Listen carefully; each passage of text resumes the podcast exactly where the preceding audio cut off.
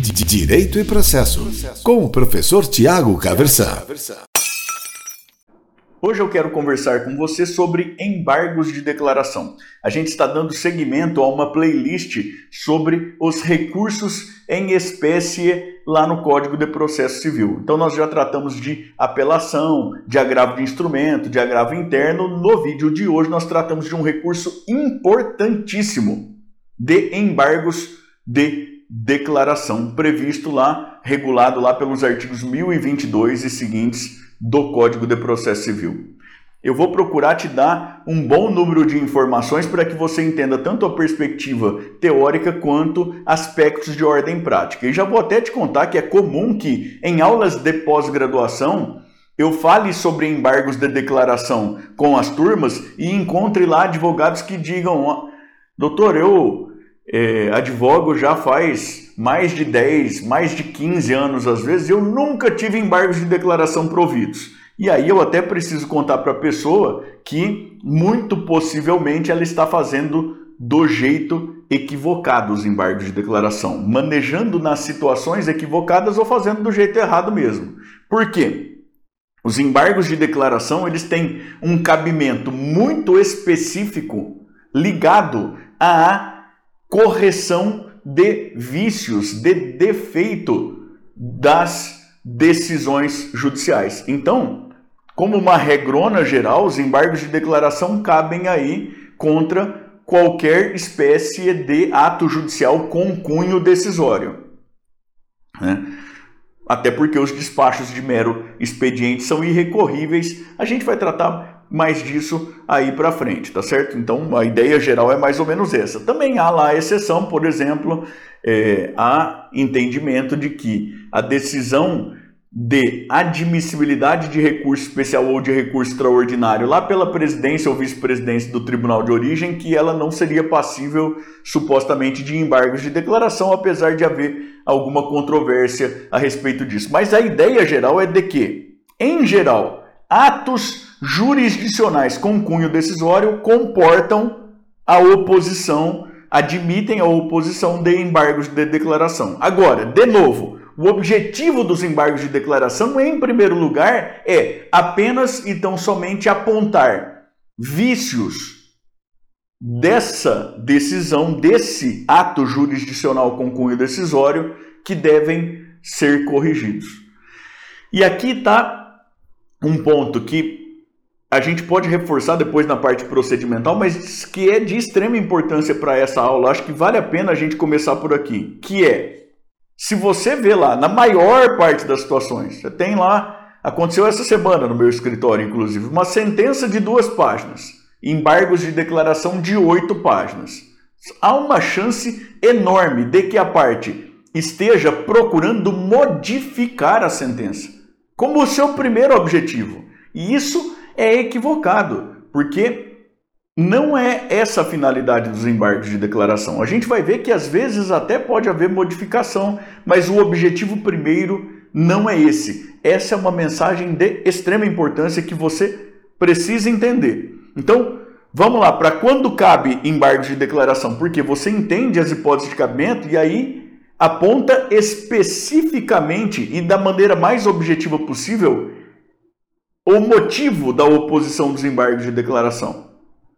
E aí tem uma chance muito grande de ver esses embargos de declaração providos. Eu vou dar algumas dicas de ordem prática aí mais para o final do vídeo e isso pode te ajudar também, tá certo?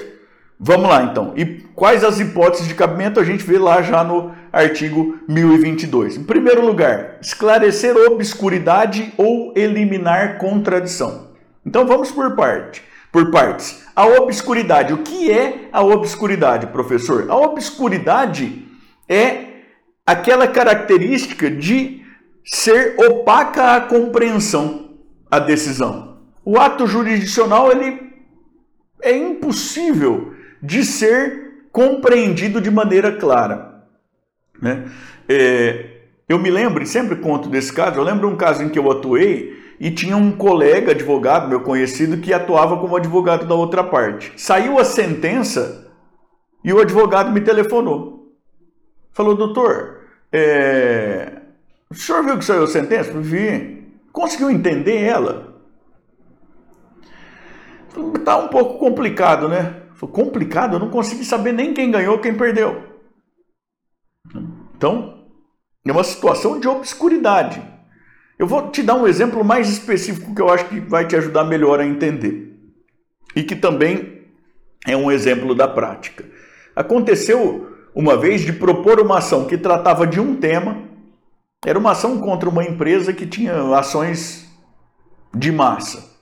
E aí, o objeto da minha ação era um tema, era uma telefônica. E aí eu tratei de um tema. E interpus recurso. Perdi no primeiro grau, interpus recurso. No segundo grau, foi dado provimento ao recurso para reformar a, a sentença de primeiro grau e julgar procedente a pretensão do autor, condenando a parte ré a dar outra coisa, que era um outro tipo de ação, que era comum contra as telefônicas também, mas que não era o objeto da minha ação. Não era aquilo que pleiteava o meu cliente. A gente até sabe o que deve ter acontecido, mas em termos teóricos, essa é uma situação obscura. Cabe oposição de embargo de declaração. Olha, aconteceu algo aqui difícil de se entender, é necessário que esse vício seja sanado. Tá certo? E eu tenho certeza de que você pode imaginar aí uma série de outros exemplos. Mas isso tem que ser demonstrado de forma, repito, muito específica e objetiva. Depois, a contradição. A contradição, veja você, que dá ensejo à, a oposição de embargo de declaração não é a contradição entre o que você alegou e o que o juiz decidiu, mas entre aquilo que o próprio Poder Judiciário disse e ele diz depois.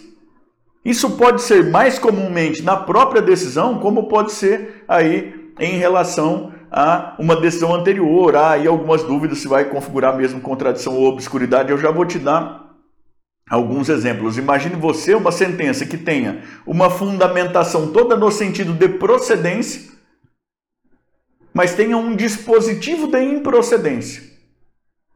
Então imagine uma situação em que haja uma afirmação clara na fundamentação, por exemplo, de que existiu um erro médico, por exemplo. Que esse médico esse erro médico deu especificamente causa a prejuízos suportados pelo autor. Mas no dispositivo o juiz julga improcedente a pretensão indenizatória. Então, essa é uma decisão em que há contradição. Aquela outra que eu falei que entre uma decisão e outra a gente pode entender que configura obscuridade ou então contradição, mas que dá ensejo à oposição de embargo de declaração, imagine que tenha havido uma decisão lá atrás reconhecendo ilegitimidade passiva de um dos réus. Ele foi excluído do polo passivo. E lá na sentença o juiz condena solidariamente aquela pessoa que ele já tinha excluído do polo passivo da demanda. Veja que a gente pode imaginar que há uma contradição entre o teor de uma e outra decisão, não é em relação ao que você disse, não, é em relação ao que o próprio Poder Judiciário disse. Ou então você pode entender simplesmente que a segunda decisão é obscura justamente por conta daquele quadro que existe depois da, da primeira decisão. Tá certo? De uma ou de outra forma, a gente deve apontar aí de maneira bastante objetiva e direta essa circunstância e ela comporta a oposição de embargos de declaração. E aí vem a hipótese que me parece a hipótese mais frequente, mais prosaica, que é suprir omissão de ponto ou questão sobre o qual deveria se pronunciar o juiz de ofício ou a requerimento. Omissão. Veja, omissão é sobre aquilo a respeito de que o juiz deveria se pronunciar a requerimento da parte, excelência, fiz pedido A, B, C, D, E. Não houve pronunciamento sobre o pedido D. Não foi deferido nem indeferido. Isso não foi julgado procedente nem improcedente. Não houve pronunciamento. Há uma omissão juridicamente relevante. Cabe à oposição de embargos de declaração. Como pode muito bem ser que o juiz profira uma decisão mesmo que você não tenha dito nada antes, e essa decisão ofenda um dispositivo legal cogente, um dispositivo legal a respeito do qual ele deveria se manifestar, ainda que de ofício, porque é de aplicabilidade obrigatória. E aí então você diz, olha, há aqui uma omissão porque o juízo decidiu da forma A, mas o dispositivo legal X, que é cogente, determina uma, uma solução B. É necessário que esse douto juízo se pronuncie sobre a vigência e aplicabilidade desse dispositivo legal no caso concreto. Também a hipótese de oposição de embargos de declaração. Veja, e aqui de novo eu quero insistir nisso que é muito importante, que o objeto dos embargos de declaração é simplesmente apontar o vício não é para você convencer o juiz de que a sua interpretação é a melhor. Porque se o caminho que você percorre é de convencer o juiz de que a sua interpretação é a mais acertada, o que você quer, na verdade, é a reforma da decisão já em primeiro lugar. E aí o juiz terá razão se ele disser que você está se socorrendo uh, da via recursal inadequada para alcançar o seu objetivo, tá certo? Então, assim, para falar bem a verdade. Acontece bastante frequentemente de o Poder Judiciário dar uma resposta padrão para embargos de declaração, mesmo quando bem manejados, quando manejados da forma correta. Agora, também é verdade que é muito frequente que os advogados oponham embargos de declaração de maneira tecnicamente muito inadequada e então dizer, isso não justifica o absurdo do outro lado, mas ajuda a entender um pouco. Tá certo? A gente tem ainda uma outra hipótese de cabimento dos embargos de declaração, que é para é, corrigir erro material. Corrigir erro material. Então, houve uma falha lá do, do ano a que se fez referência, ou então do nome da pessoa. Agora, veja, se a gente olha lá o artigo 494, a gente vai ver a previsão de que, publicada a sentença, ela não pode mais ser modificada, senão para corrigir erro material ou por embargo de declaração. A gente sabe que também tem aquelas hipóteses lá de interposta apelação, o juízo exercer o juízo de retratação, determinar prosseguimento feito, mas o que está previsto no artigo 494 especificamente são essas duas hipóteses. O que eu quero pensar junto com você? Professor, estou lá no prazo dos embargos de declaração. Devo opor embargos de declaração ou devo simplesmente fazer uma petição argumentando o erro material, já que o artigo 494 coloca lá como duas, duas vias distintas? Bom, eu sou caipira, né? E acho que é, tem aquele adágio de que cautela e caldo de galinha não fazem mal nunca, né? Então acho que a gente deve adotar o caminho mais cauteloso. Se você vê um erro material e está ainda no prazo de oposição de embargos, de declaração, você deve opor os embargos de declaração, porque nós vamos ver que eles têm um efeito interruptivo do prazo para a interposição de outros recursos. Agora, se já passou o prazo dos embargos de declaração, às vezes já até transitou em julgado, trata-se de mero erro material, a gente vai procurar corrigir isso pela via da simples petição. Vou até te contar um caso também para ilustrar. Né? Eu lembro-me de uma vez em que tomei conhecimento de uma ação de adoção que tinha sido julgada procedente. A fundamentação era de procedência, o dispositivo era de procedência também. Mas lá, quando ia determinar as medidas de caráter administrativo, logo depois de afirmar a procedência, o juiz determina a expedição de ofício lá para que fosse é, feito um novo registro, não é? E que passassem a constar como pais e como avós quem já figurava no registro da criança como pais e como avós. Ou seja, houve um erro material. Todo mundo, lendo a sentença, via que deveria passar a constar no registro os adotantes, os respectivos avós. Houve um erro material, até a gente se arrisca aqui a dizer que houve um erro lá de copia e cola. Somos humanos todos, o juiz também, a assessoria do juiz também é de seres humanos e é o tipo de coisa que pode acontecer já tinha passado o prazo até da apelação. E aí houve a preocupação, quando me contaram desse caso, havia preocupação: será que precisaremos de uma rescisória? E a minha sugestão na época foi: olha, tente apresentar uma simples petição na forma do artigo 494 aí falando de erro material e pode muito bem funcionar, como de fato naquela ocasião funcionou. Tá certo? Então, retomando aqui as hipóteses de cabimento dos embargos de declaração são aquelas de obscuridade, de contradição, de omissão, de erro material. Tá certo? Lembrando aqui o seguinte: essa omissão, diz o próprio artigo 1022, que ela estará configurada quando houver aí desrespeito a qualquer dos incisos lá do parágrafo 1 do artigo 489, que é aquela receitinha básica de como que é que deve ser fundamentada uma decisão judicial, tá certo? Então, desrespeitou, por exemplo, invoquei um precedente vinculante. Inciso 6 do parágrafo 1 do artigo 489. O juiz deixou de aplicar sem explicar por que aqui não se aplica é, no meu caso, sem fazer aquela técnica de distinguish, distinguishing na própria decisão. É uma decisão omissa, segundo a combinação do artigo 489, parágrafo 1 com o artigo 1022 do Código de Processo Civil. Tá certo? Vamos adiante então. Prazo dos embargos de declaração: cinco dias. São cinco dias úteis, tá certo?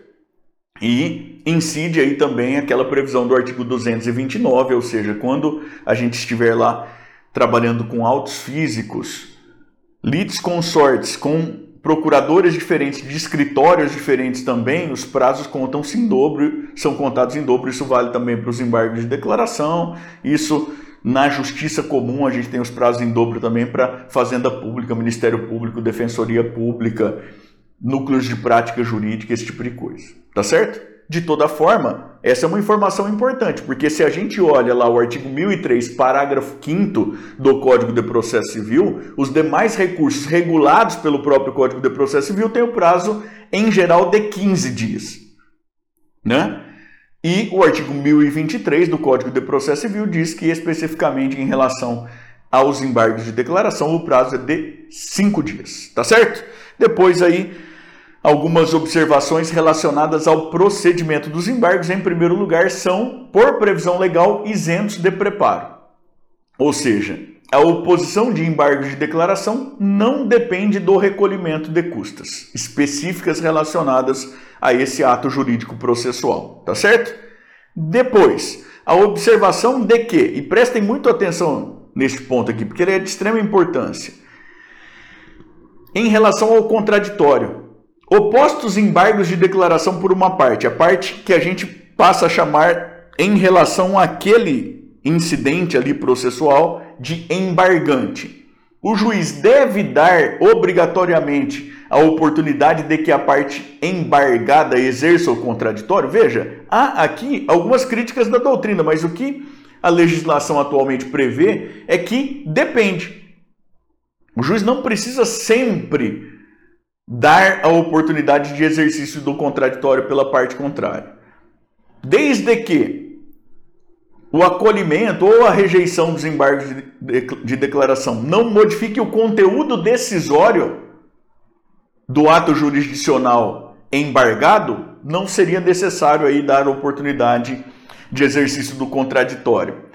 Seria necessário oportunizar o exercício do juiz do, do o exercício do contraditório pela parte contrária, desculpe-me, é apenas e tão somente quando o juiz, ao receber os embargos, acreditar que há uma chance qualquer de acolhimento com modificação do conteúdo decisório. E aqui está aquilo que eu queria te dizer com alguma ênfase. Veja, é possível que haja o tal efeito infringente ou tal efeito modificativo dos embargos de declaração, mas de novo, esse não é o primeiro objetivo da parte embargante. Isso pode acontecer por via de consequência. Professor, não estou entendendo nada. Vou te explicar. Lembra daquela omissão sobre pedido? Você formulou pedido A, B, C, D, E. O juiz não se pronunciou sobre o seu pedido D. Veja, se ele se pronunciar e se ele julgar procedente, isso implica modificação do conteúdo decisório. Quando você opõe embargo de declaração falando dessa omissão, não é o caso de argumentar, pelo que me parece, pelo menos com todo respeito, dos motivos pelos quais aquele pedido deve ser julgado procedente. Porque isso tem o maior cheiro de pretensão de modificação da decisão em um primeiro lugar. E você está lá para falar da omissão. Olha, não foi decidido, precisa ser decidido. Os motivos para que o juiz decida da maneira que você pretende já estão nos, nas manifestações anteriores. O seu objetivo nos embargos de declaração é: existe uma omissão, ela precisa ser sanada. Veja, é possível que haja a aplicação de um efeito infringente por via de consequência. O juiz vai lá, sana a omissão, julgando procedente. Isso implica uma modificação do conteúdo decisório, tá certo? E aí, de novo, quando que o juiz precisa oportunizar o exercício do contraditório? Naquelas hipóteses em que ele entender que há uma possibilidade aí de que o conhecimento dos embargos ele implique modificação do conteúdo decisório do ato jurisdicional embargado. Tá bom? Depois, lembra daquele princípio da fungibilidade recursal? Que o posto um, é, manejado um recurso, quando seria cabível outro, desde que observado o menor prazo, é possível que se receba um como, como fosse o outro. Mais ou menos assim. A gente sabe que o judiciário é um tanto quanto refratário a isso, que vai dizer que se houver a configuração de um erro grosseiro aí, que não cabe aplicação da fungibilidade, que é quando houver dúvida objetiva a respeito do cabimento, demonstrada na jurisprudência e tudo mais. Agora, o código aqui, nos embargos de declaração, faz uma previsão específica de fungibilidade recursal, que é quando a parte vai lá e opõe embargos de declaração, mas o relator entende que o correto seria agravo regimental. Veja, embargos de declaração prazo de 5 dias, agravo regimental prazo de 15 dias. Perdão, agravo regimental nome antigo. Vamos falar o nome nome vigente agora, que é o agravo interno. Professor, que agravo interno mesmo? Nós já temos vídeo sobre isso, mas eu vou te lembrar aqui que o agravo interno é aquele recurso cabível contra decisão monocrática proferida em órgãos colegiados. Então, se tem uma decisão singular de um relator em um órgão colegiado, cabe a interposição de agravo interno. Mas você entende, imagine só que você entenda que a decisão singular foi uma decisão marcada por omissão, por obscuridade, por contradição e ou por erro material. Você vai lá e opõe os embargos de declaração. Quem julga? Os embargos de declaração em geral? A própria autoridade prolatora da decisão. E aí o relator olha aquilo e fala: não, a minha decisão não padece de vício. O que a parte quer é discutir os fundamentos dela, quer procurar a reforma, esse tipo de coisa, entende? O que o código está falando, nessa situação, o que o relator deve fazer é intimar a parte recorrente para que faça a adequação à forma de agravo interno e que então processe o recurso, desde que atendida essa determinação, que o recurso seja processado como agravo interno. Ou seja, para a gente não ficar dependendo apenas da boa vontade do próprio relator de reconhecer que a decisão por ele anteriormente proferida padece de algum vício. Tá certo? Então, imagine você que você peça lá uma tutela provisória recursal. Vamos imaginar uma situaçãozinha. Você propõe uma ação lá pedindo uma transferência de urgência de uma pessoa para uma vaga de UTI. E o juiz de primeiro grau nega por qualquer motivo. Aí você vai lá e interpõe agravo de instrumento, até porque você tem convicção de que o seu cliente vai morrer se for esperar o desenrolar normal do processo. E o relator, sem fundamentar a decisão, sem fazer referência a qualquer dispositivo de lei, sem se manifestar sobre os fundamentos por você invocados, ele indefere o pedido de tutela antecipada recursal, o pedido de atribuição de um efeito ativo aí ao recurso. Veja, há uma omissão na fundamentação. Você opõe embargos de declaração, falando: olha, a decisão não é fundamentada. E o relator pode receber e falar: não, o que a parte pode acontecer, não deveria, mas isso pode acontecer. O que a parte quer é reformar a minha decisão, ela não quer embargar, ela está se socorrendo da via recursal inadequada. O que o código está falando é que o relator não deve simplesmente rejeitar os embargos, que ele deve intimar a parte para que adeque aquilo que foi como petição de embargos à forma de agravo interno e deve processar como agravo interno, tá certo? Depois, embargos de declaração e complementação de razões recursais. Isso é um negócio interessante, veja. A gente tem a prolação de uma sentença em um processo lá simples em que litigam autor e réu. Imagina uma ação de cobrança. A sentença é uma sentença de parcial procedência, de maneira que as partes são vencedoras e vencidas. As duas partes. As duas partes ganharam alguma coisa, perderam alguma coisa. Imagina o autor propõe uma ação de cobrança de 10 mil reais, o juiz julga parcialmente procedente para condenar o réu a pagar 5 mil. Imagine você que, no prazo de cinco dias, o autor vai lá e oponha embargos de declaração.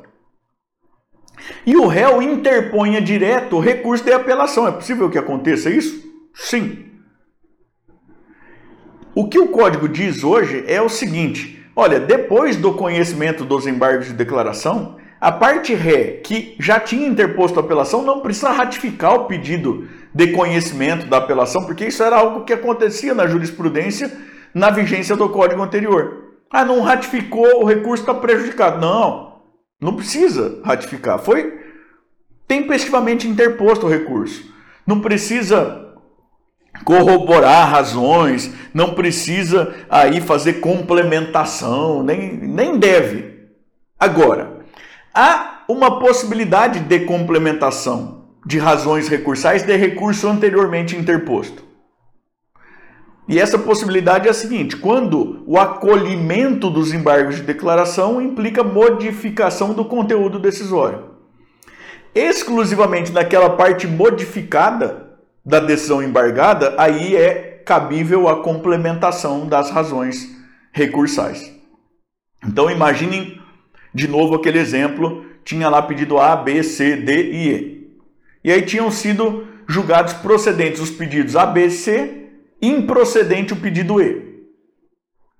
A parte autora vem, opõe embargos de declaração, para falar da omissão em relação ao pedido D. A parte Ré vem e interpõe apelação, pedindo a reforma da sentença para que sejam julgados improcedentes os pedidos A, B e C que tinham sido julgados procedentes. O juiz acolhe os embargos de declaração e julga procedente também o pedido D. O código diz que abre-se a possibilidade para o réu, caso queira, de complementar as razões do recurso de apelação anteriormente interposto por ele, especificamente para tratar aí desse pedido B, que é aquilo que foi modificado na sentença anteriormente proferida. Tá certo? Uma, um outro ponto extremamente importante, que é o tal do pré-questionamento. Né? E o código prevê atualmente o pré-questionamento ficto. Professor, como é que é esse negócio? É o seguinte: para ter acesso às cortes superiores, pela via do recurso especial ou do recurso extraordinário, entende-se que é necessário que tenha havido o pré-questionamento da matéria objeto do recurso.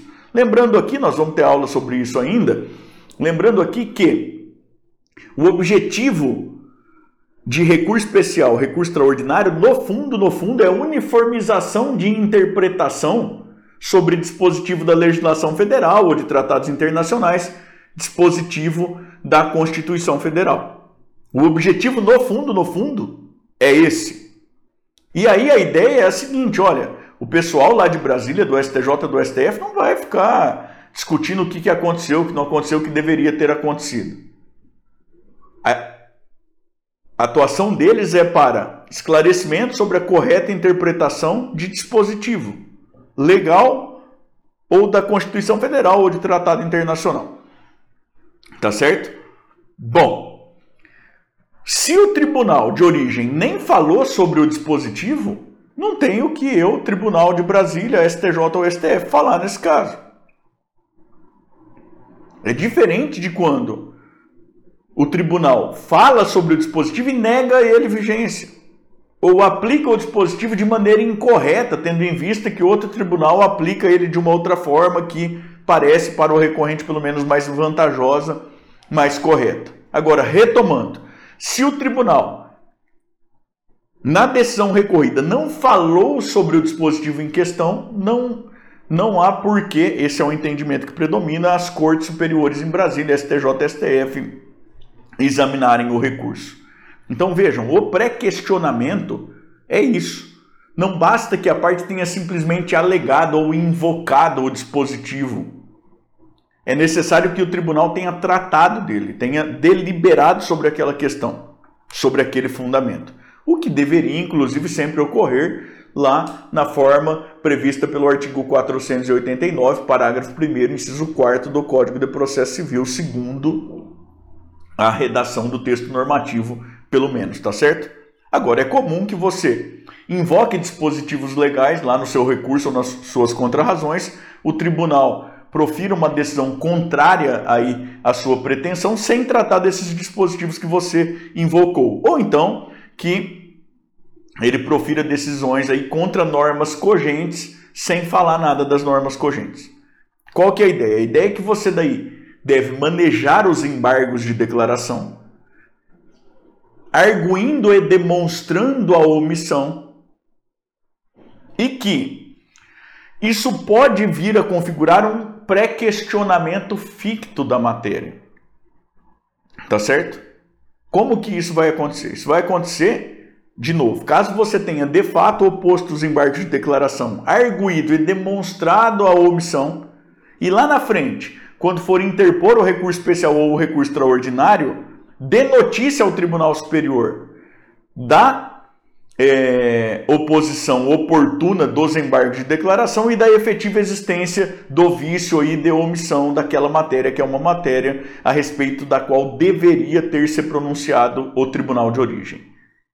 Por essa via você pode conseguir o pré-questionamento ficto. Veja que pode parecer uma coisa, uma coisa boba ou uma coisa excessivamente enrolada ainda, mas como texto normativo, pelo menos, é uma grande conquista do novo Código de Processo Civil.